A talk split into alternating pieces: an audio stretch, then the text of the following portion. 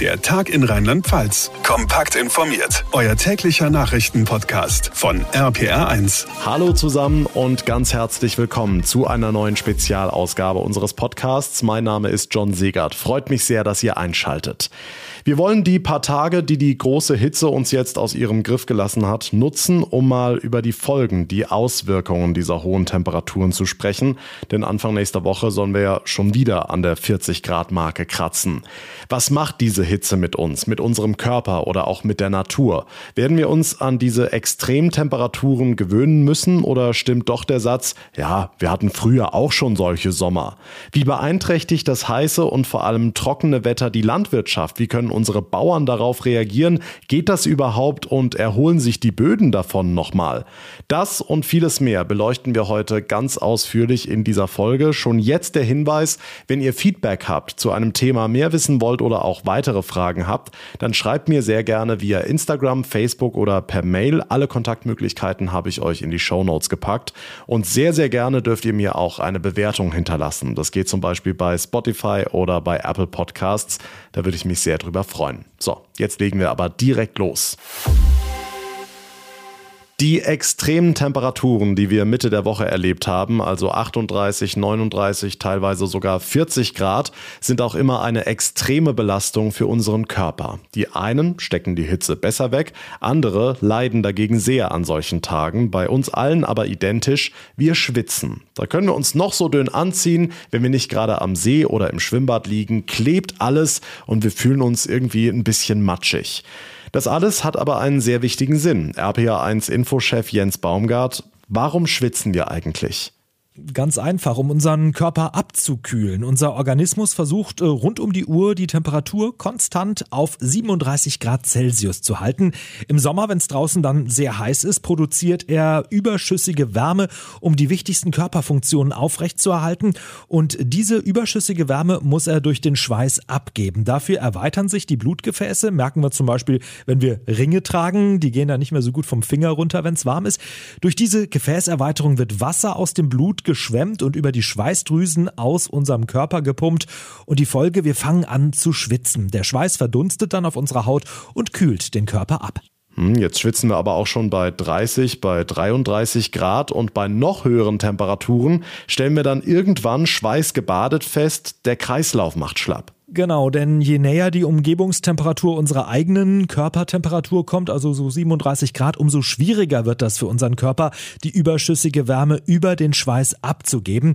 Und das überfordert dann unser Kreislaufsystem. Wer sich also schon mal gefragt hat, warum ihm 36 Grad nicht so viel ausgemacht haben, 38 Grad aber eine ganze Menge, jetzt wisst ihr es. Das zweite Problem, hohe Luftfeuchtigkeit. Also je höher die ist, umso mehr strengt sich unser Körper an, denn der Schweiß auf der Haut hat so gut wie wie keinen Kühlungseffekt. Das Herz pumpt dann mehr und mehr Blut ins Hautgewebe, um unseren Körper zu kühlen, ähm, weshalb der eine oder die andere bei Hitze auch ohne Sonnenbrand krebsrot im Gesicht ist. Was kann denn schlimmstenfalls passieren? Also ganz überspitzt gefragt, könnte man quasi auch an Hitze sterben?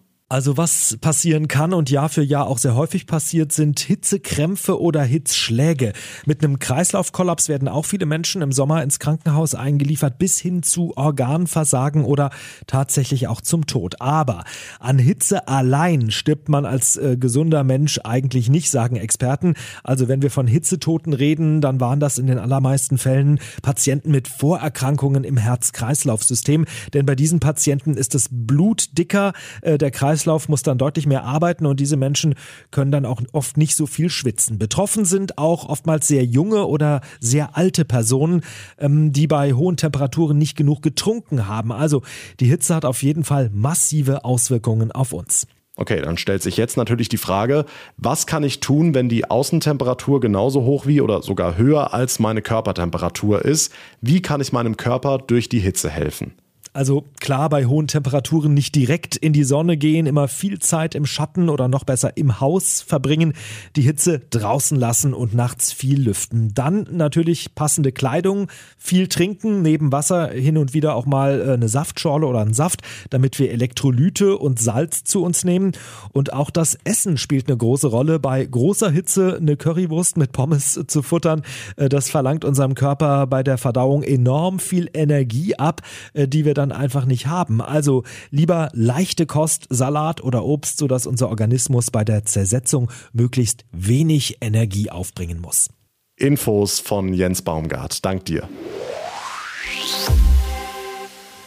Bei 37 Grad beginnt also die Schwerstarbeit für unseren Körper. Solche Temperaturen hatten wir erst vor einigen Tagen und sie stehen auch schon wieder in den Startlöchern. Wie es in den nächsten Tagen, aber auch in den nächsten Jahren mit dieser enormen Hitze in Rheinland-Pfalz weitergeht, das erläutert uns jetzt unser RPA1 Wetterexperte Dominik Jung. Hallo Dominik. Hallo.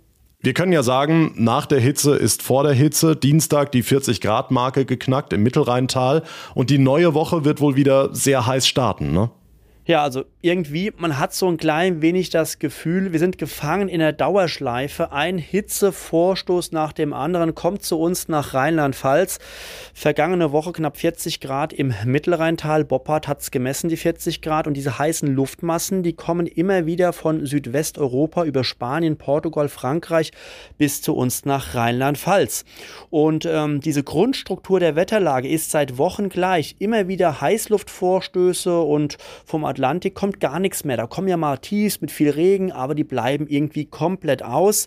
Diese Westwetterlage ist eingeschlafen. Ja, und so kommt es dann auch, dass es schon zum Sonntagnachmittag neue Warmluft gibt und die hat ihren Höhepunkt am Montag eben. Wie du richtig sagst, 40 Grad sind schon wieder möglich, also zumindest nahe der 40 Grad Marke. An der Mosel gibt es wahrscheinlich 38, knapp 39 Grad, vielleicht Richtung Oberrhein auch die 40 Grad und ähm, das ist dann schon wieder sehr extrem warm. Man scheint so ein bisschen sich dran gewöhnen zu müssen, weil in diesem Sommer gab es schon öfters so hohe Temperaturen. Normalerweise wäre normal zu dieser Jahreszeit so 30 bis maximal 34 oder 35 Grad.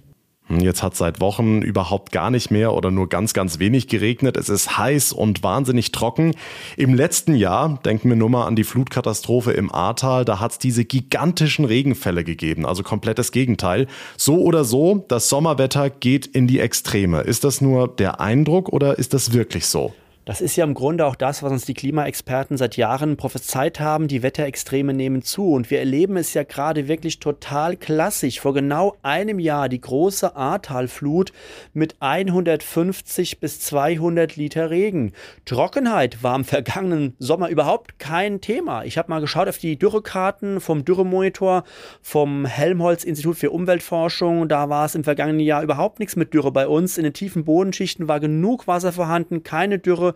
Ich habe mir die Karten heute nochmal frisch angeschaut und was haben wir? Komplette Dürre bis in die tiefsten Bodenschichten. Also ein ganz anderes Wetterextrem. Vor einem Jahr Regenmassen und in diesem Jahr überhaupt kein Regen. Es fällt zwar ab und zu mal was, da sagen jetzt viele wieder, das hat doch geregnet, aber das ist der berühmte Tropfen auf den heißen Stein. Da kommt mal so ein Schauer runter, mal ein Gewitter, aber die Pflanzen sind so durstig, die schnappen sich den Regen sofort weg, da kann gar nichts einsickern. Und äh, wir hatten, glaube ich, wann war es dann gewesen, am äh, ja, Mittwochabend auch ein paar Gewitter mit Starkregen. Und Starkregen bei dieser Trockenheit, der haut einfach auf den Boden auf, fließt sofort ab in die Bäche und kann fast überhaupt nicht einziehen. Also Starkregen bringt uns gar nichts. Was wir jetzt bräuchten, wäre mal Landregen. Also wirklich atlantische Tiefs vom Atlantik, die uns schön viele Wolken bringen mit stundenlangen Regenfällen, pro Stunde ein paar Liter Regen über mehrere Tage hinweg, der schön einsickern kann. Aber das fehlt uns einfach. Und wir haben auch schon eine große Trockenheit seit dem Jahr 2008. 2018, da hat das Ganze ja angefangen. Da hatte der Rhein bei Worms gerade mal, ich glaube, ähm, knapp über 20 Zentimeter. Die Schiffe konnten kaum noch fahren, waren wenn nur halb beladen, ein Drittel beladen. Und ähm, genau das scheint sich auch jetzt für Ende Juli, Anfang August bei uns anzubahnen in Rheinland-Pfalz, denn die Pegel sinken immer weiter und wir müssen auch da wieder mit, ähm, ja, weniger Schiffsverkehr rechnen, weniger Ladung kann transportiert werden. Das wiederum heißt auch weniger, zum Beispiel Rohöl kann transportiert werden über den Rhein. Die Spritpreise steigen weiter. Aufgrund der Trockenheit wird die Ernte ein bisschen geringer ausfallen oder auch mehr als nur ein bisschen geringer und das wiederum erhöht auch weiter die Lebensmittelpreise. Also ist im Grunde alles eine Spirale. Im vergangenen Jahr war es zum Teil deutlich zu nass mit der Ahrtalflut und jetzt eben das krasse Gegenteil. Die Wetterextreme nehmen tatsächlich zu. Da sieht man mal, was alles von dieser enormen Hitze betroffen ist. Wahnsinn. Über die Ernte und den Zustand der Landwirtschaft sprechen wir gleich noch hier im Podcast ausführlich. Dominik, jetzt hat aber Rudi Carell früher im Jahr 1975 schon gesungen, wann wird's mal wieder richtig Sommer? Und heiße Temperaturen gab's früher auch schon. Was ist heute anders? Ach ja, das gab's alles früher schon mal. Das ist auch so ein Satz, den höre ich quasi jeden Tag 30 Mal bei meinen Videos, die ich auch sonst so mache, noch auf YouTube und in anderen Kanälen. Immer wieder das gleiche Argument, das gab's doch alles früher schon mal. Wir sprechen seit Tagen europaweit über Rekordtemperaturen und Rekord heißt, Nein, das gab's nicht früher alles schon mal. Dann wäre es ja kein Rekord, wenn alles schon mal da gewesen wäre. Ähm, es ist ein beliebtes Argument, immer zu sagen, das war alles schon mal so da gewesen. Na klar war es auch früher heiß gewesen, aber die Range im Hochsommer war meistens so um die 30 bis maximal 34 oder 35 Grad. 36, 37 Grad war schon uh, eine ganz schön komische Rekordhitze. Aber jetzt sind wir schon so bei 35 bis 40 Grad angekommen. Also wir haben uns schon gesteigert. Und das Mittel aller Sommertemperaturen in Rheinland-Pfalz, das steigt auch deutlich an. Man muss sich nur die Kurve anschauen. Seit 1881, so ab 1960, 1970 ist die Kurve in Sachen Sommertemperatur immer nur in eine Richtung gegangen. Das heißt nach oben. Die Sommer sind bei uns immer wärmer geworden und das kann man auch nicht leugnen. Da muss man sich die Fakten anschauen. Ich weiß, der nächste kommt gleich um die Ecke und sagt, na ja, aber vor drei Milliarden Jahren, ja, vor drei Milliarden Jahren, da war die Erde wahrscheinlich auch unbewohnbar für den Menschen gewesen. Also ich höre es immer wieder, diese Argumente, es ist, wie es ist, die Temperaturen haben sich erhöht in den Sommern bei uns in Deutschland, aber auch in Rheinland-Pfalz. Da gibt es nichts dran zu deuteln, das sind nun mal Fakten. Okay, gucken wir mal in die Zukunft, wahrscheinlich auch ein bisschen in die Kristallkugel. Wie wird sich das Wetter in den nächsten Jahren entwickeln? Wie werden die rheinland-pfälzischen Sommer beispielsweise im Jahr 2050 aussehen? Das ist natürlich jetzt sehr schwer. Das ist eigentlich mehr eine Frage für einen äh, Klimatologen. Ich bin ja Meteorologe. Wir beschäftigen uns mit dem Wetter jetzt aktuell und die Klimatologen mit dem Wetter über einen langen Zeitraum, mindestens 30 Jahre betrachtet. Das ist Klimatologie. Und Klimatologen geben im Grunde auch ähm, diese Abschätzungen ab, wie es weitergeht in den nächsten Jahrzehnten. Die sind natürlich auch mit erheblichen Unsicherheiten versehen. Man sieht es ja schon bei der täglichen Wettervorhersage als Meteorologe, dass manchmal schon auf einen Tag, zwei Tage im Voraus, das manchmal hier und da nicht passt. Und da ist natürlich jetzt schwer, hier was zu sagen, wie es 2050 sein wird. Mal angenommen, es geht weiter wie in den vergangenen 30 bis 40 Jahren, dann wird es wahrscheinlich tatsächlich in die Richtung gehen, dass es einfach wärmer wird. Die Sommer werden wärmer, die Winter werden immer milder, Schnee wird wirklich Mangelware werden. Das sehen wir ja auch schon in den vergangenen Wintern. Klar gab es mal hier und da auch mal ein paar Kältemonate, ein paar Schneemonate, aber in den vergangenen zehn Jahren waren die Winter eigentlich unterm Strich alles sehr mild gewesen. Viel Schnee hat es bei uns zumindest in Rheinland-Pfalz nicht gegeben, zumindest nicht hier an den Flüssen Rhein, nahe Mosel. Ich kann mich da kaum erinnern an lange geschlossene Schneedecken und auch der Sommer wird äh, mittelfristig und längerfristig halt immer wärmer werden. 40 bis 50 Jahre, das ist noch viel Zeit oder bis zum Jahr 2050, da kann auch einiges passieren. Da muss es auch nur mal einen größeren Vulkanausbruch geben. Auch das kann zum Beispiel unser Klima fundamental verändern. Wir hatten 1992 war es, glaube ich, den großen Ausbruch von Pinatubo der hat erstmal für eine Abkühlung gesorgt in der Atmosphäre. Der hat so viel Asche und Ruß in die Atmosphäre geblasen, dass die Sonne noch geschwächt durchkam und deswegen ist einfach die Globaltemperatur ein klein wenig gesunken. Das war nicht viel, blieb auch nicht lange, aber es hatte zumindest einen Effekt gehabt. Naja, Jetzt bricht natürlich nicht jeden Tag ein Vulkan aus und wir können nicht darauf hoffen, dass sich das ganze Problem mit dem Klimawandel löst durch einen Vulkanausbruch, aber immerhin, sowas könnte halt passieren. Deswegen, es gibt viele Unsicherheiten bei diesen Klimaprognosen für die nächsten Jahrzehnte und deswegen, ähm, ja, da kann man wirklich nur spekulieren, wissen, tut man aber nicht wirklich, was genau im Jahr 2050 sein wird. Da muss man sich wohl überraschen lassen, wohl oder übel. Vielen Dank für die Einschätzung, Dominik Jung. Gern geschehen. Tschüss, bis bald.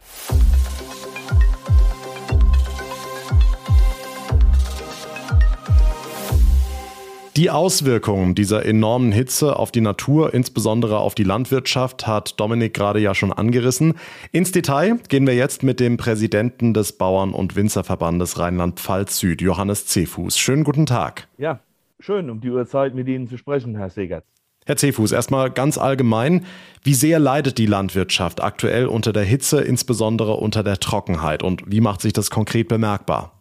Das kann man so nicht über einen Kamm scheren. Äh, wenn Sie einen äh, Getreidelandwirt fragen äh, nach dem Wetter, wo wir jetzt haben, oder jemand, der sein Heu einbringt, der sagt, Mensch, tolles Wetter. Ähm, wir können unser Heu mit guter Qualität einbringen. Wir können dreschen mit niedrigen Feuchtigkeitswerten. Äh, ist eigentlich optimales Erntewetter. Auf was Sie anspielen, ist natürlich eine andere Sache. Ähm, Hitze gehört natürlich zum Sommer dazu. Äh, Trockenheit äh, in der Ernte ist ein großes Plus, weil gerade äh, wir stöhnen natürlich jetzt über Trockenheit und wir stöhnen über geringe Niederschläge. Aber äh, die äh, in der Vergangenheit, die schlimmen Jahre, die Katastrophenjahre, waren immer die Jahre, wo es in der Ernte feucht war und eben nicht entsprechend warm. Das heißt, die Ernte ist dann zum Teil auf dem Halm verdorben äh, das Getreide, besonders der Roggen, der neigt dazu, wächst dann auf dem Halm auf, aus, also der fängt an zu keimen und das äh, reduziert natürlich die Getreidequalität äh, ganz immens. Also sind wir eigentlich jetzt, wie es jetzt ist, als Getreidelandwirte mit dem Wetter sehr zufrieden. Sehr überraschende Antwort, muss ich sagen. Wir halten fest, generell ist die Hitze gar nicht mal so schlimm für manche Teile der Landwirtschaft, also zum Beispiel Getreidebauern. Jetzt gibt es aber bedingt durch den Klimawandel auch andere Auswirkungen, wie zum Beispiel Starkregen. Wie wirkt sich das konkret auf die Landwirtschaft aus?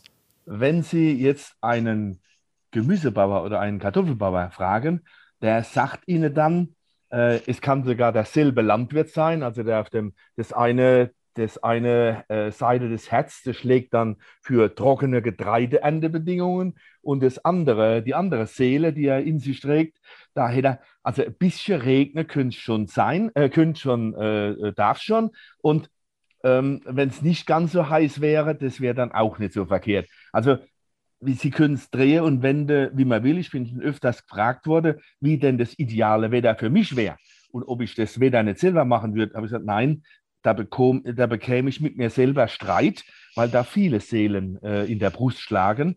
Äh, für die eine Kultur soll es heiß und trocken sein, die andere Kultur hätte es gern ein bisschen, ein bisschen feuchter und nicht so heiß. Und deswegen haben wir äh, Landwirt gelernt, um mit diesen äh, Wetter, manchmal sind es ja Kapriolen, mit diesen Wetterkapriolen umzugehen. Also das müssen wir dann im Betrieb äh, gucken, wie wir das unter einen Hut bringen. Und in der Neuzeit mit dem entsprechenden Notwend mit dem entsprechenden Equipment, das uns zur Verfügung steht, ich meine hier die Beregnung, äh, können wir ja äh, den Anbau so steuern, dass wir immer äh, ausreichende sichere Ernte haben. Und das ist ja die Katastrophen, die Hungersnöte der Vergangenheit, war ja nicht so, ähm, dass da anderes Wetter war, aber wir hatten eben weniger Sicherheit in der Ernte und das der Landwirt im 21. Jahrhundert, hat, dem stehen halt viel, viel mehr Möglichkeiten zur Verfügung, äh, über die Jahre hinweg bei allen Witterungsbedingungen sichere Ernte einzufahren. Das gehört, Sie haben es gerade angesprochen, Starkregen und so weiter. Das gehört zum Sommer dazu, dass wir Gewitter haben. Ähm, die Starkregenereignisse haben sich fühlbar verstärkt, auch in der Intensität. Und auch da müssen wir eben in Zukunft vorsorgen. Okay, und wie? Ähm, wir müssen da ähm, dem Klimawandel, der mit Sicherheit da ist, äh, da müssen wir entsprechende Möglichkeiten ähm, äh, oder Instrumente uns an die Hand geben, dass wir dem begegnen. Das heißt, wir kriegen in Zukunft immer stabilere Wetterlagen. Das heißt, wir sind es wird dann lange trocken und heiß und auf der anderen Seite kann es genauso lange feucht und nicht so warm werden. Und da müssen wir eben entsprechendes Equipment vorhalten. Und das Equipment für heiß ist Beregnung, das haben wir ja. Und das Equipment der Zukunft äh, wird sein, die Starkregenereignisse äh, zu speichern, dass wir was davon haben. Weil wenn Sie jetzt 100 mm Niederschlag haben, in der statistischen Summe ist es dann äh, schöne Sache, aber die 100 mm sind in der Fläche nicht wirksam, weil sie oberflächlich abfließen. Also da haben wir nichts davon. Weil sie oberflächlich, abschließen, oberflächlich abschließen, hat dann der Unterlieger vielleicht einen volle Keller oder vielleicht noch viel schlimmer. Deswegen ist die Maßgabe der Zukunft, wir müssen vorbeugen. Also wir müssen Vorhaltemaßnahmen machen. Wir müssen rege Rückhaltesysteme äh, planen und bauen. Und wir müssen die bestehenden regen äh, Rückhalte- und Entwässerungssysteme äh, in Schuss bringen. Die sind in den letzten Jahren, Jahrzehnten sehr vernachlässigt worden.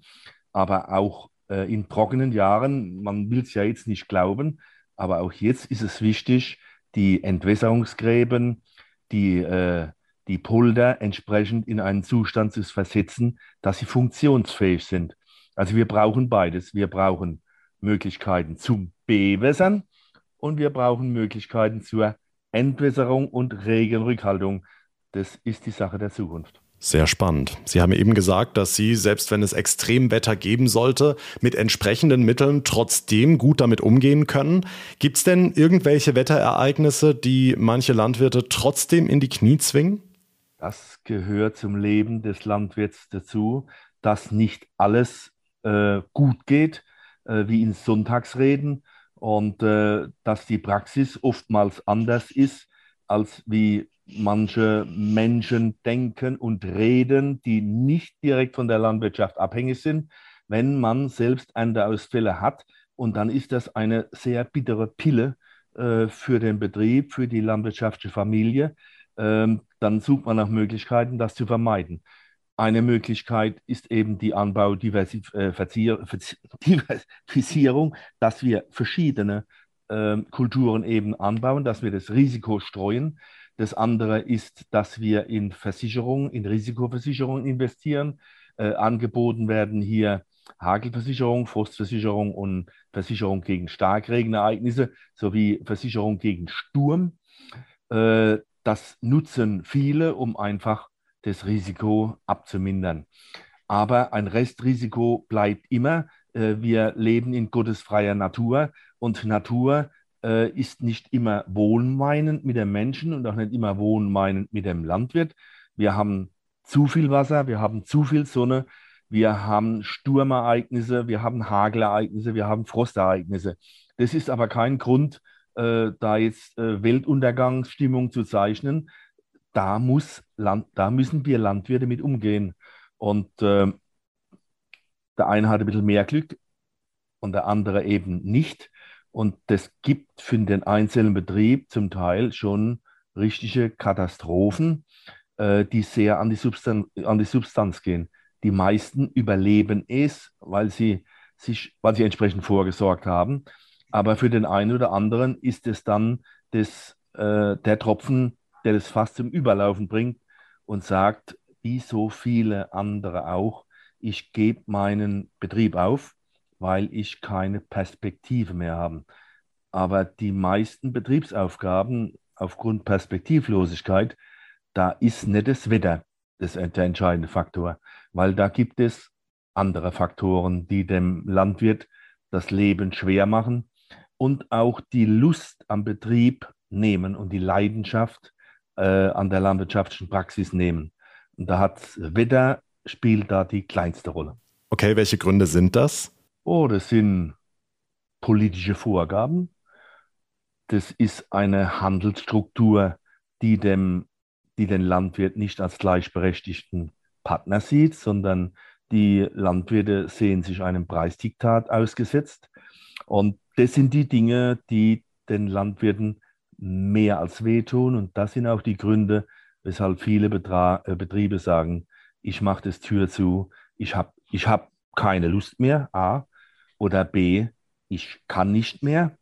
Oder die C, die Bank macht dann Betrieb zu, du darfst nicht mehr, bevor du noch mehr rote Zahlen schreibst. Und das ist jetzt kein typisches landwirtschaftliches Lamento, äh, wie man ja oft vorgeworfen bekommt. Wenn Sie in die Statistik schauen, äh, Landwirte sterben eben leise.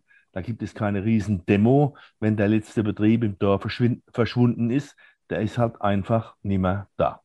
Bekommt man denn als Landwirtin, als Landwirt auch in irgendeiner Art und Weise Hilfe von der Politik? Oh, Landwirt ist ja schon froh, wenn ihm die Politik keine Steine und keine Knüppel in den Weg wirft. Ähm, das Problem, das wir jetzt haben, die, die politische Anschauensweise, wie Landwirtschaft aussehen soll, ähm, wechselt alle fünf Jahre. Ähm, und da kann Landwirt nicht mit. Landwirtschaftliche Investitionen sind langfristig, die gehen über 20, 30 Jahre. Und äh, das heißt, der Landwirt braucht Verlässlichkeit, dass er mit dem System, was die Politik, was jetzt in der Politik gerade mainstreamig ist, dass er da 20 Jahre mitwirtschaften kann und nicht nach fünf Jahren und nach zehn Jahren gesagt hat, ja, du musst deinen Stall aber jetzt wieder ein klein wenig umbauen, wir wollen das jetzt so oder so haben. Äh, das sind Dinge, die tut dem Landwirt weh. Ähm, ich würde mir wünschen, Landwirte müssen ja im regelmäßigen Turnus einen Fachkundenachweis erbringen. Es wäre nicht schädlich für den einen oder anderen Politiker, wenn er das gleichfalls täte. Also dieser Fachkundenachweis steht halt bei vielen Politikern noch aus. Und äh, ich will mir jetzt hier keinen Kommentar erlauben über die fachlichen Qualitäten im Bereich Agrarwirtschaft von vielen Politikern. Gut, lassen Sie uns abschließend noch einen Blick in die Zukunft wagen, Herr Cefuß. Sie hatten vorhin gesagt, dass sich das Wetter im Zusammenhang mit dem Klimawandel verändert und infolgedessen müssen die Landwirte mit bestimmten Maßnahmen reagieren. Wie glauben Sie, verändert sich die rheinland-pfälzische Landwirtschaft? Wie wird die Landwirtschaft beispielsweise im Jahr 2050 aussehen? Landwirtschaft hat sich schon immer verändert und Landwirte sind die geborenen Klimawandel-Anpasser, sonst wären sie nicht mehr da. Wir hatten, äh, solange Geschichte geschrieben wird, wir hatten Kälteperioden, wir hatten Wärmeperioden, äh, wir hatten niederschlagsreiche Perioden, wir hatten Trockenperiode. In, äh, in Amerika im 14. Jahrhundert hat es in der Prärie mal 30 Jahre, 30 Jahre, nicht 30 Tage, gar nicht geregnet. Gut, da war keine Landwirtschaft, aber äh, äh die Landwirte werden sich Strategie, Strategien ausdenken, dass sie mit dem Klimawandel zurechtkommen. Ich habe es vorhin schon angesprochen, wir, Landwirtschaft verändert sich. Wenn ich die Landwirtschaft meines Opas betrachte, wie die gewirtschaftet haben, das haben wir heute aufgrund der gesellschaftlichen Anforderungen eine ganz andere Landwirtschaft. Und äh, da ist man nicht Angst und Bang davor. Wir müssen eben mit der Zeit gehen. Der, der das nicht tut, der nicht mit der Zeit geht, der geht dann mit der Zeit und das ist ja auch ein Teil des Strukturwandels. Ich habe es vorhin schon angesprochen, wir werden unsere Regenrückhaltesysteme äh, komplett überdenken müssen. Ja, wir werden sie, wir werden sie bauen müssen und da kommen wir dann schon vor, dem, vor das erste große gesellschaftliche Problem. Jeder äh, redet über, über Vorsorge vor Starkregen, vor Überschwemmungen wir hatten ja jetzt gerade den, den furchtbaren Jahrestag äh, vom, von der Ahrtal-Katastrophe. Äh, Wenn es dann aber ans Eingemachte geht, jeder sieht die Notwendigkeit ein, dass da Vorsorge getroffen werden muss. Aber beim Bau der ersten Staustufe, beim Bau des ersten größeren Rückhaltebeckens, ja, da kommt halt, ähm, da kommt halt die Wahrheit ans Tage, an, an, ans, an das Tageslicht dass man überall bauen kann, aber jetzt nicht gerade do, da, wo geplant ist. Und das wird uns vor riesige äh, Herausforderungen stellen, Baurecht zu schaffen für solche Vorsorgemaßnahmen, die ja nicht nur der Landwirtschaft dienen, auch die, die Gräben, die Entwässerungsgräben, die wir im Feld haben, die dienen ja letztendlich auch, um die bewohnten, die urbanen Gebiete vor Starkregenereignissen äh, zu schützen, weil nämlich das überflüssige Wasser, das die Kanalisation nicht aufnehmen kann, wird ja in die landwirtschaftlichen Gräben geleitet. Also funktionierendes Grabensystem im, im Bereich des Ackerlandes ist Bevölkerungsschutz im urbanen Bereich. Sagt Johannes Cefuß vom Bauern- und Winzerverband Rheinland-Pfalz Süd. Vielen lieben Dank.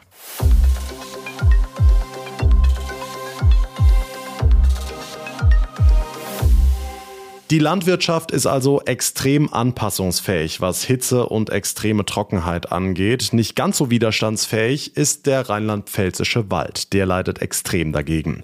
Landesweit gilt die zweithöchste Gefahrenstufe für Waldbrand, bei Mainz und am Oberrhein sogar die höchste. Einige Feuer hatten wir schon, wie in der vergangenen Woche in Neuleiningen oder im Raum Trier.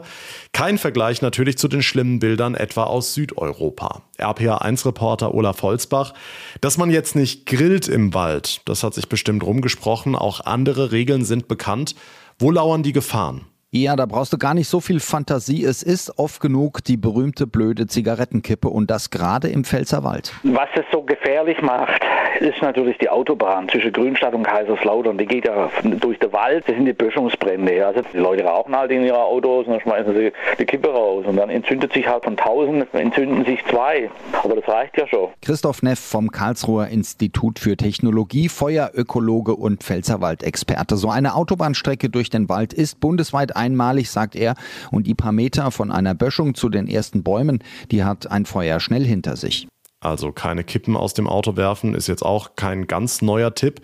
Gibt es denn auch natürliche Waldbrände? Blitzschlag zum Beispiel gibt's, ja, macht aber nur so rund 5% der Fälle aus. Alles andere ist menschliche Unachtsamkeit oder Vorsatz vom heißen Autokatalysator bis zum warum auch immer Brandstifter. Experte Neff meint, wir müssen überlegen, Waldgebiete zu sperren. Muss man sich auch deshalb überlegen, wenn ein Wanderer so unterwegs ist und da irgendwo brennt ein Feuer, ähm, dann sind die Leute, die im Wald sind, ja auch gefährdet. Das ist ja nicht nur, dass sie das entzünden können, sondern dass sie, dass sie auch selber gefährdet sind. Also in den ganzen Waldbrandgebieten am Mittelmeer, da gibt es im Hochsommer keinen Wandertourismus. Das hat ja auch seinen Grund. Für uns eher ein neuer Gedanke, zumal ja Wald bei Hitze eher gesucht wird. Waldbrandgefahr wegen der anhaltenden Trockenheit. Ein Feuerökologe warnt und meint, zur Not müssen wir eben die Wälder zumachen. Die Infos von Olaf Holzbach. Raus aus dem Wald, rein in den heimischen Garten bzw. auf den heimischen Balkon, die heimische Terrasse. Wann ist draußen die beste Zeit zum Gießen? Wie viel Wasser sollten die extrem durstigen Pflanzen bekommen? Diana Kramer aus unserer RPA1 Redaktion, die nächste Hitze rollt an, wir haben es gesagt. Wann ist denn der richtige Zeitpunkt, Pflanzen zu versorgen? Also eigentlich ist es ganz einfach. Pflanzen sollten im Hochsommer generell immer dann gegossen werden, wenn es am kühlsten ist, also ganz früh oder ganz spät am Tag. In der Nachmittagshitze, wenn die Sonne knallt und die Luft richtig heiß ist, verdunstet das Wasser nämlich aus dem Boden und Rasen zum Beispiel kann dann auch leicht verbrennen, wenn man ihn in der gleißenden Sonne gießt. Wenn es jetzt wirklich um die 40 Grad hat, dann sollte man Topfpflanzen auf dem Balkon oder auf der Terrasse, die schon mittags durchhängen, aber auch mal zwischendurch Wasser geben, wenn es geht, in den Schatten stellen. Hm, egal wie das Wetter ist, es schaffen ja viele auch, ihre Pflanzen förmlich zu ertränken. Gibt es da einen Tipp?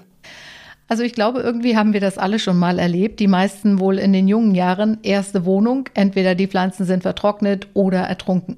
Mit der Zeit bringt es da einfach die Erfahrung. Mein Tipp bei Topfpflanzen ist, weniger auf einmal, dafür aber öfter gießen. Denn die meisten Pflanzen vertragen es nicht, quasi mit den Füßen im Wasser zu stehen. Oft faulen dann auch die Wurzeln. In Hitzeperioden wird die Nässe zwar schnell aufgebraucht, öfter in kleinen Portionen zu gießen ist aber dennoch der bessere Weg. Eine ganz kritische Zeit für viele Hobbygärtner ist ja der Urlaub, gerade wenn man niemanden hat, der die Pflanzen versorgt. Wie können die trotzdem überleben? Es gibt für Pflanzen in Töpfen, Kübeln oder auch Kästen inzwischen unzählige automatische Wasserspender aus Ton, aus Glas oder auch aus Kunststoff und die meisten funktionieren ganz ähnlich und eigentlich auch recht simpel, indem sie über einen Schlauch an ein Gefäß mit Wasser angeschlossen werden und sich dann quasi selbst versorgen. Je nachdem, wie lange man weg ist, sollte man natürlich auch sicherstellen, dass die Wasserbehälter durch Nachbarn oder Freunde aufgefüllt werden. Und viele Gartenbesitzer wissen im Urlaub ihre Bewässerungsanlagen mit Zeitschaltung natürlich besonders zu schätzen. Viele können sogar am Strand im Urlaub über eine App sehen, dass zu Hause alles ordentlich gegossen wird. Jetzt wollen wir alle, dass unsere Pflanzen gut über den Sommer, über die extreme Hitze kommen. Auf der anderen Seite wollen wir und müssen wir auch Wasser sparen. Gibt es da einen goldenen Mittelweg? Also am besten ist es natürlich schon beim Kauf der Pflanzen darauf zu achten. Es gibt unzählige schöne Pflanzen, die extrem wenig Wasser brauchen. Das sind zum Beispiel typische Wüstengewächse wie Kakteen, Aloe Vera oder auch bestimmte Orchideenarten wie die Schmetterlingsorchidee. Die können Sonne satt vertragen und müssen tatsächlich kaum gegossen werden. Was natürlich allen anderen Gewächsen hilft, sind Schattenzeiten. So können die Pflanzen quasi auch mal durchatmen, ähnlich wie wir Menschen. Die Infos von Diana Kramer. Dank dir.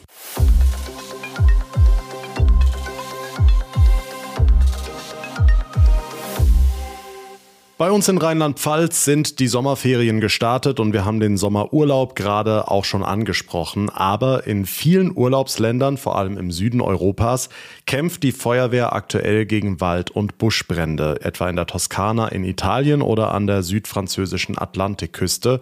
Beliebte Urlaubsregionen also, auch das wegen der anhaltenden Trockenheit und der extremen Hitze. Was tun, wenn es in meinem Urlaubsland brennt? Kann ich nochmal umbuchen oder die Reise sogar absagen? RPA1-Reporter Benedikt Meise sagt die Rechtslage, dass ich mein Geld im Brandfall denn zurückbekomme?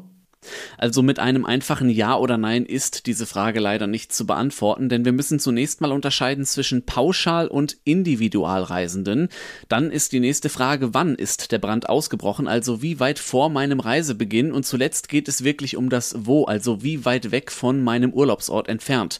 All diese Fragen müssen wir berücksichtigen und dann kann man über Stornierung, Erstattung oder Umbuchung sprechen. Gut, dann lass uns das mal durchspielen. Ich habe eine Pauschalreise gebucht, Beginn morgen. Und vor Ort brennt es seit zwei Tagen und Besserung ist erstmal nicht in Sicht. Was soll ich tun? Ja, wenn der Brand in unmittelbarer Nähe zum Hotel sein sollte, dann kann man bei einer Pauschalreise ohne Gebühren stornieren. Wenn die Reise jetzt nicht morgen, sondern erst in drei Wochen beginnen soll, dann sieht das schon wieder etwas anders aus. Bis dahin kann der Brand nämlich gelöscht worden sein. Also am besten immer kurzfristig gucken. Und das Feuer muss auch in der Nähe vom Hotel sein. Nur weil es beispielsweise in Deutschland in Brandenburg brennt, kann ich jetzt nicht meinen Urlaub in Bayern absagen. In dem aktuellen Beispiel aber, das du vorhin genannt hattest, geht das. Am besten einfach ans Reisebüro wenden oder den Veranstalter. Dann, wie gesagt, kann storniert werden. Jetzt hast du gerade die Individualreise angesprochen. Wie sieht's da aus? Na, da geht es leider nicht ganz so einfach wie bei der Pauschalreise. Bei der Individualreise richtet sich die Rechtsfrage nach der Rechtsprechung des Landes, wo etwa die Fluggesellschaft oder etwa der Anbieter der Urlaubsreise den Sitz hat. In der Regel gibt es da kein Geld zurück, beziehungsweise man muss Stornierungsgebühren bezahlen, außer man hat diese Option kostenlos stornieren beim Buchen mit ins Paket genommen. Kann ich denn auch den Reisepreis mindern? Ja, das geht, wenn die Reise beeinträchtigt ist oder gewisse Leistungen nicht erbracht werden. Gehen wir mal davon aus, im Urlaub, also in der Nähe des Hotels, bricht ein Feuer aus und Teile der Urlaubsregion werden gesperrt oder vielleicht sogar auch das Hotel. Dann sagt die Verbraucherzentrale ganz klar, auch für Individualreisende, Reisepreis mindern ist möglich. Mehrkosten, die beispielsweise durch einen zusätzlichen Transport oder eine Übernachtung woanders anfallen, muss der Veranstalter übernehmen. Tipps und Infos von RPA1-Reporter Benedikt Meise. Vielen Dank.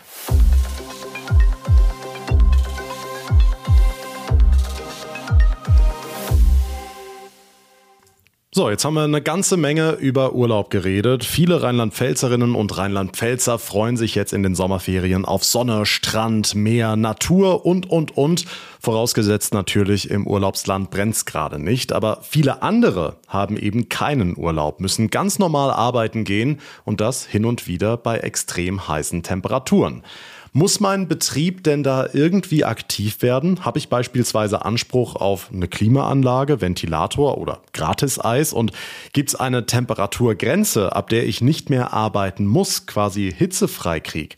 Über all das spreche ich jetzt mit unserem RPA1 Rechtsexperten, dem Fernsehanwalt Franz Obst aus Koblenz. Hallo Franz. Ja, hallo John, grüß dich. Und im Zoom-Meeting, da sieht man sich ja auch gegenseitig, auch wenn du gerade mhm. in Koblenz sitzt und ich sehe, du hast das Jackett äh, überm Schreibtischstuhl hängen, musst aber trotzdem im Hemd natürlich in der Kanzlei sitzen. Ja. Wie erträgst du die Hitze? Ach ja, gut, ich sag mal, hier in der Kanzlei äh, habe ich halt die Klimaanlage laufen die man auch nicht den ganzen Tag ertragen kann, denn sonst geht irgendwann entweder die Stimme weg oder die Nase komplett zu. Mir geht's zumindest so, mhm. ähm, so dass ich die also immer zwischendurch mal ausschalte und ich habe die auch relativ hoch eingestellt. Also ich sage jetzt mal so bei 25, 26 Grad, damit der Temperaturunterschied nicht zu riesig ist. Aber ist schon angenehm, wenn du sagen kannst, komm, also wenn es jetzt wirklich zu warm wird, dann kann ich noch einen Ticken runter und dann habe ich einen, habe ich einen halbwegs kühlen Kopf, sage ich jetzt mal. Jetzt geht's aber leider vielen Arbeitnehmerinnen und Arbeitnehmern in Rheinland-Pfalz nicht so. Die haben keine Klimaanlage im Büro und darüber ja. wollen wir jetzt hier in unserem Spezialpodcast zum Thema Hitze sprechen. Ähm, mhm. Vielleicht erstmal ganz allgemein, was muss mein Chef denn tun, wenn es draußen so heiß ist wie aktuell in diesen Tagen, um den Arbeitsplatz kühl zu halten? Also ich sage mal, bis 26 Grad ist die Welt in Ordnung. Bis dahin ist der Arbeitgeber auch nicht äh, sonderlich gefordert. Ab dann müsste er schon für Verschattungsmöglichkeiten sorgen und sobald die Raum Raumtemperatur 30 Grad übersteigt, da wird es also dann richtig eng. Dann muss der Arbeitgeber geeignete Maßnahmen ergreifen, um Hitzschäden vorzubeugen. Also ich sage jetzt mal Ventilatoren, vielleicht eine Klimaanlage. Also ein schnödes, äh, ein schnödes Eis wird dann wahrscheinlich auch nicht mehr ausreichen. Ähm, und ab 35 Grad ist der Raum einfach ohne geeignete Maßnahmen, äh, die man ergreifen kann, etwa Klimaanlage und dergleichen, überhaupt nicht mehr als Arbeitsraum verwendbar. Da ergibt sich aus der Arbeitsstättenverordnung. Das heißt dann konkret. Dann muss eigentlich der, der Arbeitgeber, der ja auch eine Fürsorgepflicht gegenüber seinen Mitarbeitern hat, da muss er sagen, ihr Leute, tut mir leid, ich muss euch jetzt heimschicken. Es geht so nicht mehr, ehe ihr gesundheitliche Schäden erleidet. Denn möglicherweise macht er sich ja sonst auch haftbar. Kleine juristische Spitzfindigkeit. Müsste er das machen oder muss er das machen? Er müsste das machen, sagen wir mal so. Ne? Er müsste das machen.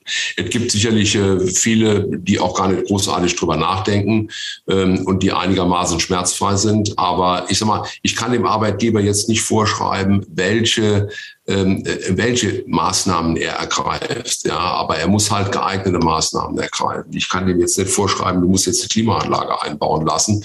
Äh, die kriegst du jetzt wahrscheinlich eh nicht auf die Schnelle. Ne? Ab 30 Grad habe ich richtig verstanden und darauf habe ich als Arbeitnehmer einen Anspruch. Ab 30 Grad äh, ist der, muss der Arbeitgeber geeignete Maßnahmen ergreifen. Ich sage jetzt mal Lüftungseinrichtungen, dann die Bekleidungsregeln lockern, Bereitstellen von kühlenden Getränken. Ähm, das sind nur einige wenige Möglichkeiten, aber die sollten wir auf jeden Fall dann als Arbeitgeber auch im Blick haben, damit der Arbeitnehmer jetzt nicht äh, dazu sehr leidet. Ich meine, die, es nutzt mich ja nichts, wenn der sich am nächsten Tag für zwei Wochen krank schreiben lässt, weil ihm so schlecht geht oder weil er am Ende des Tages noch nicht Schlag bekommen hat. Wenn mir die Maßnahmen jetzt aber nicht reichen, weil es mir immer noch zu warm ist, kann ich dann als Arbeitnehmer hingehen gut, und meinen eigenen Ventilator mitbringen, beispielsweise? Also ich gehe mal davon aus, dass der Arbeitgeber nichts dagegen haben wird, wenn dann nicht sämtliche Unterlagen in der Buchhaltungsabteilung durch die Gegend wirbeln, wenn du einen eigenen Ventilator mitbringst. Ähm, man hat natürlich jetzt keinen Anspruch auf bestimmte Maßnahmen, die der Arbeitgeber ergreifen muss. Aber der wird mit Sicherheit im Zweifel, denn wir wissen ja, wie bei diesen Temperaturen ist, da werden ja selbst manchmal in den großen Geschäften und Elektrofachmärkten die Ventilatoren knapp. Und wenn dann der Arbeitnehmer sagt, Chef, ähm, kann ich, man sollte mit dem Arbeitgeber abstimmen, kann ich meinen eigenen Ventilator mitbringen, bin ich der festen Überzeugung, dass der Arbeitgeber da nicht sagen wird, um Gottes Willen, das darfst du nicht. Hm. Jetzt hast du die Bekleidungsordnung angesprochen. Wie sieht's denn mhm. in Sachen Outfit aus? Jetzt in deiner Anwaltskanzlei kann ich ja schlecht dann als dein Mitarbeiter in Badehose und Flipflops kommen. Ähm, ja, Gibt da eine Grenze? Das wäre dann ein Fall für den Bademeister, aber nicht für die Anwaltskanzlei. Ähm, ja, natürlich gibt es da Grenzen. Also ich sag mal, der äh, äh, Sitte und Anstand sollten da schon gewahrt bleiben. Ne? Ich meine, da gibt es bestimmt Dinge, wo man sagt, ach, das ist aber jetzt schön anzusehen, aber das hat dann in einem normalen Büroalltag nichts verloren. Also da muss man schon so ein bisschen die Regeln einhalten. Da hat mit Sicherheit keiner hat, hat dann was dagegen, wenn offene Schuhe getragen werden oder wenn dann auch keine Strümpfe getragen werden oder auch ein Poloshirt oder so. Ähm, das hängt halt immer vom Einzelfall ab, was man sagen muss. Ich meine, wenn ich jetzt ein Meeting habe mit drei Bankvorständen, dann ist selbst das blöd. Ja, dann würde ich mich, da würde ich mich natürlich wenn auch ohne Krawatte, das ist ja heute, äh, Casual Fit ist ja heute überhaupt kein Problem, aber da würde ich mich schon ordentlich gekleidet hinsetzen. Ne?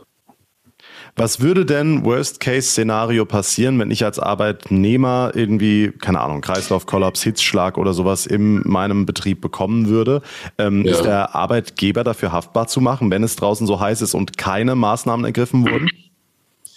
Also dann, man müsste halt dann, ich meine, das ist natürlich immer ein Problem auch der Beweislast. Ich muss dann natürlich auch als Arbeitnehmer, wenn ich Schadensersatz geltend machen will oder sage hier, der Arbeitgeber ist jetzt schuld, dass ich äh, im Krankenhaus liege, wie auch immer, muss ich natürlich belegen können, dass er keine Maßnahmen ergriffen hat und dass es da so heiß gewesen ist. Die Frage ist, wie beweise ich das? Ne? Ich meine, also mir fällt im Augenblick, es gibt mittlerweile, glaube ich, in Österreich habe ich gelesen, gibt es irgendwie eine App, die einigermaßen sicher die Temperaturen speichert, sodass man dann belegen kann, ich war an dem und dem Platz und da ähm, waren die und die Temperatur. Ansonsten wird es schwierig. Ne? Und ähm, das ist ja auch unabhängig vom persönlichen Empfinden. Also ich habe äh, ich hab einen, einen guten Freund, der hat in seinem Büro früher hat er immer 18 Grad gehabt. Da konnte er draußen so kalt oder so warm sein, wie es wollte. Es mussten 18 Grad sein. Ne? Auch wenn es draußen nur 20 Grad waren, war ihm das noch zu warm. Deshalb muss man da, kann man davon nicht ausgehen, sondern man muss ja schon eine äh, objektivierbare Größe haben, äh, von der man ausgeht, dann ähm, wie warm ist es denn jetzt wirklich? Ja, mhm. und das müsste man halt dann auch irgendwie festhalten. Es kann natürlich genauso gut sein, und da ist man natürlich dann als Arbeitgeber möglicherweise auch gefordert, wenn ich jetzt einen Mitarbeiter habe, von dem ich sage, na, der ist ohnehin gesundheitlich etwas angeschlagen. Vielleicht hat er auch noch gerade Corona gehabt, wie auch immer. Ne? Da muss man natürlich dann als Arbeitgeber auch seine Fürsorgepflicht ernst nehmen. Da muss ich sagen, also hier, ähm, die schicke ich jetzt mal besser heim. Oder wie ein befreundeter Kollege, mit dem ich eben noch zusammen gewesen bin, mir gesagt hat, du, ich habe jetzt zweimal meinen Leuten Hitze freigegeben. Der hat keine Klimaanlage im Büro. Da bleibt ja nichts anderes übrig. Da musst du dann irgendwann sagen, gut, wir haben die 35 Grad, ich kriege dann noch weiter runtergekühlt. Leute, geht für heute heim, müsste halt morgen weitermachen. Schluss. Gibt es denn auch dann die Möglichkeit, äh, dass ich zum Beispiel nicht 100 Prozent meines Pensums bringen muss, dass man dann sagt, okay, den Kundentermin, den ich jetzt heute gehabt hätte, den verschiebe ich jetzt auf nächste Woche, wenn es kühler ist oder äh, dies und das Meeting lassen wir ausfallen oder so oder ist das alles eben äh, Kulanz des Arbeitgebers?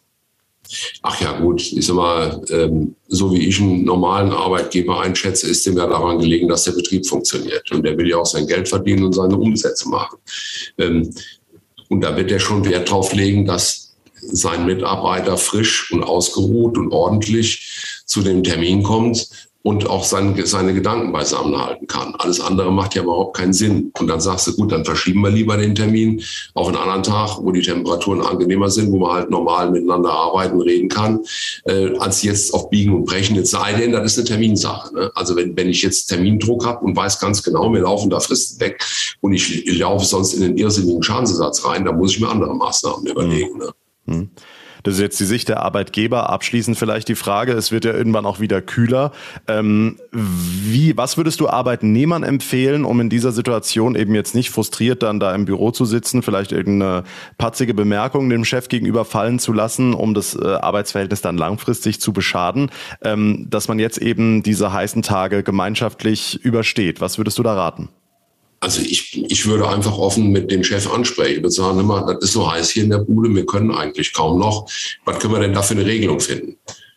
Und dann muss man mal gucken, ob man vielleicht einen anderen Arbeitsplatz findet oder ob der sagt, nee, kommt Leute, dann geht lieber heim oder ich habe jetzt mal, weil es eh keiner sieht, ich meine, das wird ja sogar bei Tagesschau, Tagesschausprechern und heute Sprechern gemacht, stellt euch unten die kleine Wanne und dann schreibt dich äh, mit eiskaltem Wasser und stellt die Füße rein. Ne? Äh, irgendwie so, aber da muss man einvernehmlich eine vernünftige Regelung finden und dann lässt sich dann auch problemlos überstehen. Sagt RPA1 Rechtsexperte und Fernsehanwalt Franz Obst. Vielen lieben Dank für das Gespräch. Ich danke, John.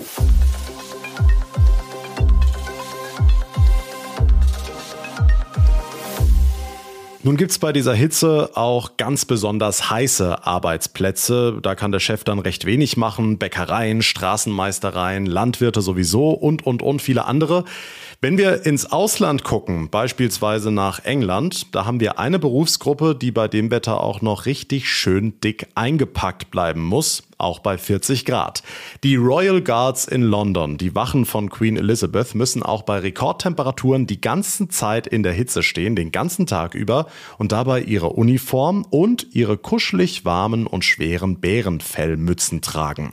RPA1-Reporter Philipp Detlefs in London, wie halten die das bitte aus? Ja, die Royal Guards sind ja berühmt dafür, dass sie allen Wetterbedingungen trotzen und eisern dort stehen bzw. auf und ab marschieren und das teilweise bis zu zwei Stunden. Aber immer halten die das eben auch nicht aus. Es kommt im Sommer häufiger vor, dass der eine oder andere einfach kollabiert, weil es unter diesen großen schwarzen Fellmützen zu heiß wird. Das ist auch dieses Jahr schon mehrfach passiert. Gestern war zu sehen, wie zwei Wachen ihrem Kollegen eine Tasse Wasser gebracht haben. Aber ich glaube, der hätte eher eine ganze Flasche gebraucht bei diesem Wetter. Und wegen der Hitze fordern einige Briten jetzt sogar, dass die Tradition an Tagen wie heute heute mal ignoriert wird. Die Gesundheit der Wachen gehe schließlich vor. Dankeschön, Philipp Detlefs nach London. Tja, die Gesundheit geht vor. Viel trinken bei diesen Temperaturen ist das A und O, haben wir jetzt schon mehrfach hier im Podcast gehört. Für manche Menschen ist das aber gar nicht so einfach, zum Beispiel für Obdachlose in Rheinland-Pfalz. Dazu kommt, dass sie ohnehin auf der Straße leben und nicht mal eben ins Kühle flüchten können, wie die meisten von uns. Justin Weisang ist Notfallsanitäter bei den Maltesern in Mainz. Er sammelt Geld, um Wasser zu kaufen. Allein in dieser Woche wurden schon 4000 Liter Wasser an Obdachlose verteilt. Es ist ein rein spendenfinanziertes Projekt. Das bedeutet, je mehr Spenden, desto mehr können wir ausliefern. Wir haben auf der einen Seite die Abhängigkeit der Spenden und zum anderen ist es, das kriegt ja jeder mit, im Moment ist eine sehr angespannte Weltlage, tatsächlich auch einfach Lieferprobleme aufgrund von Verpackungsmaterialien. Und da versuchen wir einfach gerade möglichst umweltschonend, schlau und vorausschauend zu planen, dass wir da natürlich auch das Wasser dann in diesen heißen Sommermonaten auf die Straße kriegen. Geld und Wasserflaschen sind das eine. Wichtig ist aber auch, dass wir alle ein bisschen aufmerksamer durch die Stadt gehen in diesen Tagen. Vom Grundsatz kann man natürlich aber auch neben den Spenden mit der Tatsache helfen, dass dieses Problem bewusst ist. Bedeutet, dass wenn man durch die Stadt geht, vielleicht irgendwas unternimmt und man jemanden sieht, der in der prallen Sonne sitzt, darauf reagieren. Entweder mit einer Flasche Wasser oder einfach mit der Nachfrage, geht es Ihnen gut, kann ich Ihnen helfen? Und das ist auch letztendlich das, was mir an dem Projekt sehr am Herzen liegt, dass diese Problemstellung, dass eben Wasser nicht selbstverständlich ist, sondern dass das Wasser im Sommer ein ernstes Problem für solche vulnerablen Gruppen ist, dass das in der Gesellschaft ankommt. Eine echt schöne Aktion von Notfallsanitäter Justin Weisang von den Maltesern. Ihr könnt helfen und die Wasseraktion in Mainz unterstützen. Alle Infos findet ihr auf rpa1.de. Aber wie gesagt, es reicht schon ein bisschen aufmerksamer durch die Straßen zu gehen. Und damit komme ich nach gut 50 Minuten geballter Information langsam aber sicher zum Ende unserer heutigen Spezialfolge. Die Hitze und ihre Auswirkungen, wir haben sehr, sehr viele Facetten beleuchtet. Falls ihr aber Fragen habt oder zu einem Thema noch mehr wissen wollt, schreibt mir einfach. Alle Infos, alle Kontaktmöglichkeiten habe ich euch in die Show Notes gepackt. Ich würde mich sehr freuen über eine kurze Bewertung von euch zur heutigen Folge, zum Beispiel bei Spotify oder bei Apple Podcasts. Und wenn ihr den Tag in Rheinland-Pfalz abonniert, uns folgt. Das geht auf jeder Plattform, auf der ihr mir gerade zuhört. Wir verabschieden uns mit dieser Ausgabe heute in eine Sommerpause. Wir sind Anfang September wieder für euch da, aber der Tag in Rheinland-Pfalz, den gibt es auch täglich bei uns im Radioprogramm von 18 bis 19 Uhr und unser zweites Infomagazin, die Top-Themen am Mittag, könnt ihr jeden Tag von 12 bis 13 Uhr hören. Mein Name ist John Segert. Ich bedanke mich ganz herzlich für eure Aufmerksamkeit und euer Interesse. Wir hören uns dann in der nächsten Folge wieder. Bis dahin wünsche ich euch eine gute Zeit. Kommt gut durch die Hitze, kommt gut durch die Sommerferien und vor vor allem bleibt gesund. Der Tag in Rheinland-Pfalz, das Infomagazin, täglich auch bei RPR1. Jetzt abonnieren.